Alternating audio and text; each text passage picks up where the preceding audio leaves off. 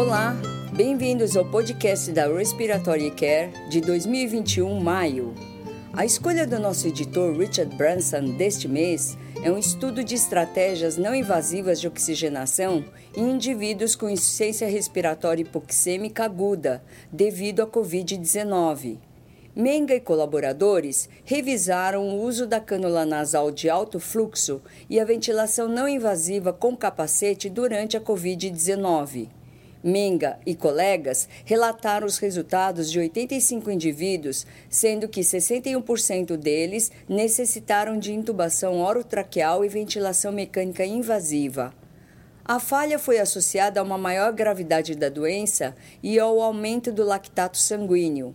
A falha foi significantemente maior na hipoxemia durante a Covid-19 em comparação com outras causas de insuficiência respiratória hipoxêmica.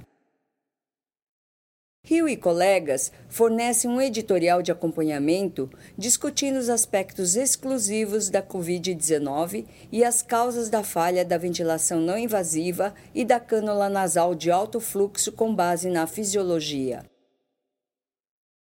Em outro estudo, Miller e colaboradores descrevem os recursos de esgotamento, burnout, e de resiliência dos profissionais terapeutas respiratórios após a pandemia da Covid-19. Miller e colegas usaram uma pesquisa online projetada para determinar os principais fatores de desgaste entre os terapeutas respiratórios. De 221 respostas, 72% dos entrevistados relataram ter experimentado burnout, mas apenas 10% do Departamento de Terapia Respiratória mensuraram esse burnout.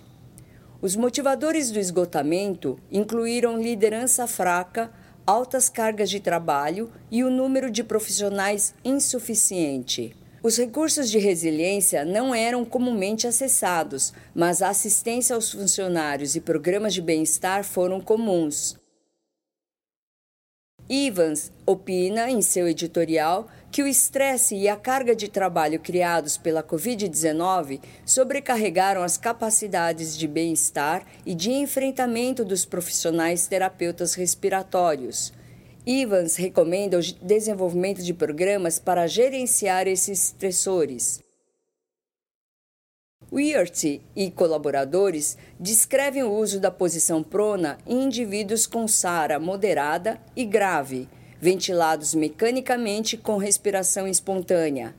Esta análise retrospectiva avaliou 39 pacientes, sendo que metade deles que tinha ARDS era devida à Covid-19.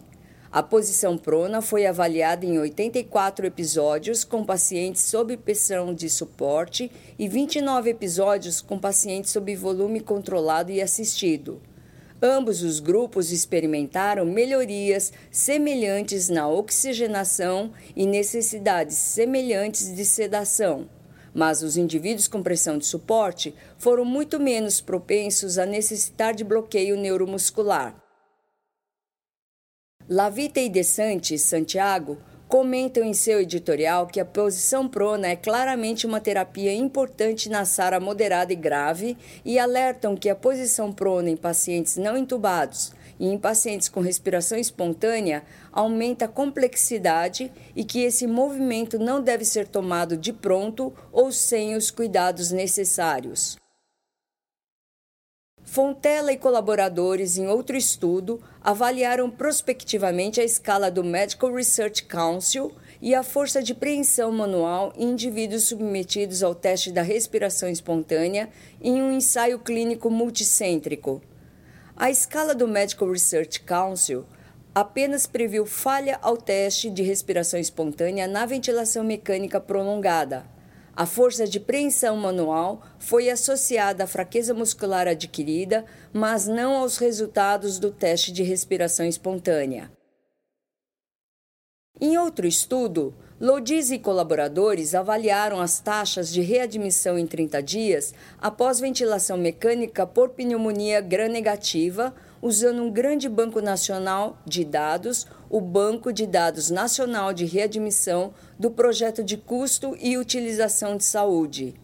Eles exploraram os prontuários de mais de 32 mil indivíduos e usaram modelos de regressão logística para avaliar as características dos indivíduos associadas à mortalidade e às readmissões. A taxa de mortalidade foi de 24% durante a admissão inicial e as reinternações ocorreram em 30 dias em 20% dos sobreviventes. 40% das readmissões ocorreram na primeira semana e 60% das readmissões nas primeiras duas semanas. A mortalidade foi alta e as reinternações frequentes entre o grupo de estudo. Samuri Chatburn em outro estudo, realizaram um estudo experimental de aumento do tempo inspiratório durante a pressão de suporte em um modelo pulmonar representativo da displasia broncopulmonar. Samuri e Chatburn avaliaram três ventiladores com configurações idênticas, mas variaram o tempo inspiratório em todas as possibilidades do dispositivo. Samuri Chatburn descobriram que o ajuste do tempo inspiratório melhorou o equilíbrio da oferta de volume entre as unidades pulmonares de teste, mas resultou em uma redução do volume corrente. Em outro estudo, Sojar e colaboradores descrevem a modificação de um ventilador portátil com uma válvula de exalação externa para permitir a ventilação compartilhada. O sistema foi testado em um modelo pulmonar e configurações independentes para cada pulmão de teste foram verificadas. As modificações permitiram PIP, volume corrente e fração inspirada de oxigênio separadamente com sucesso para este modelo pulmonar de ventilação compartilhada. Em outro estudo, Zampogna e colegas avaliaram o teste de sentar e levantar com cinco repetições para avaliar a reabilitação pulmonar em 103 indivíduos com asma e 108 indivíduos com DPOC. Eles compararam o teste de sentar e levantar com outras medidas para avaliar os resultados da reabilitação e concluíram que os resultados do teste de sentar e levantar são confiáveis para avaliar a reabilitação pulmonar em indivíduos com asma. Loberger e colaboradores avaliaram retrospectivamente as extubações na UTI pediátrica para determinar o impacto do sucesso da extubação diurna versus a extubação noturna. Loberger e colegas estudaram 517 indivíduos e não encontraram nenhuma diferença no sucesso entre as extubações diurnas e noturnas. Além disso, observaram que as estubações de crianças após intervenções cirúrgicas foram mais comumente realizadas no turno diurno. Os autores, Loberger e colaboradores, concluem que a estubação não deve ser atrasada pelo período do dia, seja diurno ou seja noturno. Raimundo e colaboradores, em outro estudo, compararam o impacto da aspiração endotraqueal fechada versus a aspiração endotraqueal aberta em indivíduos ventilados mecanicamente. Usando um desenho cruzado, eles avaliaram a mecânica pulmonar e as variáveis hemodinâmicas antes e após a aspiração endotraqueal. Eles descobriram que a sucção do circuito aberto foi associada a uma resistência elevada das vias aéreas e sugerem que a sucção fechada possa ter vantagens. Sagishima e colaboradores, em outro estudo, avaliaram a duração do teste de apneia para determinação de morte encefálica para ver se um período mais curto de observação seria suficiente. Sagishima e colaboradores determinaram a taxa de aumento da pressão parcial de dióxido de carbono, estratificando os indivíduos por temperatura corporal e pressão parcial de oxigênio. Seus resultados sugerem que o tempo para determinar a morte encefálica pode ser previsto medindo a taxa de aumento da pressão parcial de dióxido de carbono. Penha Lopes e colegas realizaram uma análise secundária de eventos associados ao ventilador em um estudo prospectivo multicêntrico com indivíduos pediátricos. 90 indivíduos pediátricos ventilados mais do que 48 horas foram incluídos e os eventos associados ao ventilador foram definidos de acordo com as diretrizes nacionais.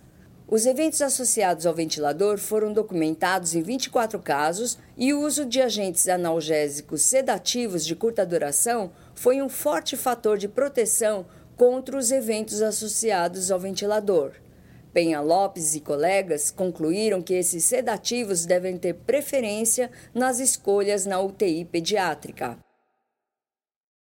Lerst Women e colaboradores avaliaram o uso de oxigênio umidificado em sistemas de alto fluxo em indivíduos com traqueostomia e de oxigênio convencional por tubo em T em comparação com a pressão de ventilação suporte em um estudo cruzado. As observações foram feitas ao longo de 30 minutos e as variáveis cardiorrespiratórias foram registradas. Neste estudo de corte, não houve vantagens mensuráveis do oxigênio de alto fluxo em comparação com uma peça em T. Em outro estudo, Wernley e colaboradores usaram uma análise retrospectiva ajustada pela propensão para comparar os resultados em idosos e muito idosos submetidos à ventilação mecânica na UTI. Indivíduos com idade superior a 80 anos foram comparados com indivíduos entre 65 e 79 anos. O grupo mais idoso apresentou maior gravidade da doença e necessidade mais frequente de pressões de platô acima de 30 centímetros de água. A mortalidade em 28 dias foi menor do que 50% nos indivíduos mais velhos, mas 20% maior que o grupo com idade entre 65 e 79 anos, sendo, portanto, a idade mais avançada um fator de risco independente para a morte. Em outro estudo, Burr e colegas avaliaram reuniões do Departamento de Cuidados Respiratórios sendo aplicado duas vezes ao dia sobre resolução colaborativa de problemas. Burr e colegas buscaram identificar oportunidades de melhoria de processos e levantamento de problemas para resolução rápida. Eles identificaram mais de 350 oportunidades de melhorias de processos, sendo metade tratadas internamente e a outra metade exigiu ação disciplinar. Burr e colaboradores sugerem que reuniões duas vezes ao dia facilitam a identificação e a resolução rápida de problemas.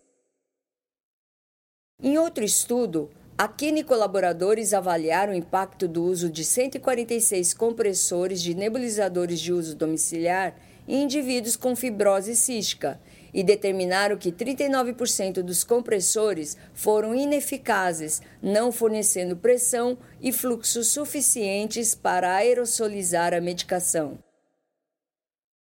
Zhu e colaboradores avaliaram o impacto de um protocolo padronizado para tratamento da hipoxemia e desfechos em indivíduos que precisaram de oxigenação por membrana extracorpórea. O estudo deles comparou os resultados pré e pós-ECMO em protocolo de ação na hipoxemia refratária. No pós-protocolo, mais indivíduos foram pronados e menos oscilação de alta frequência foi utilizada. As pressões de platô foram menores pré-ECMO e as driving pressures pós-ECMO foram reduzidas. Zhu e colaboradores concluíram que o protocolo melhorou a complacência pulmonar com as abordagens pulmonares protetivas. Miller e colegas fornecem uma revisão narrativa da ventilação de alta frequência em pacientes neonatais e pediátricos, sendo que as diferenças em ventilação de alta frequência jato e a ventilação com oscilação de alta frequência foram destacadas e as necessidades de pesquisas futuras descritas. Sang Bush e colaboradores contribuem com uma revisão sistemática sobre o impacto do tabagismo no consumo máximo de oxigênio. Fagevik Olsen descreve a função dos dispositivos de pressão expiratória positiva com e sem oscilação em uma revisão sistemática. Até o próximo mês com o podcast da Respiratory Care em português. Para receber o conteúdo deste podcast e de podcasts anteriores da revista, por favor visite nosso website em www.rcjournal.com. Você também poderá se inscrever no nosso website para receber os podcasts de futuros volumes da Respiratory Care.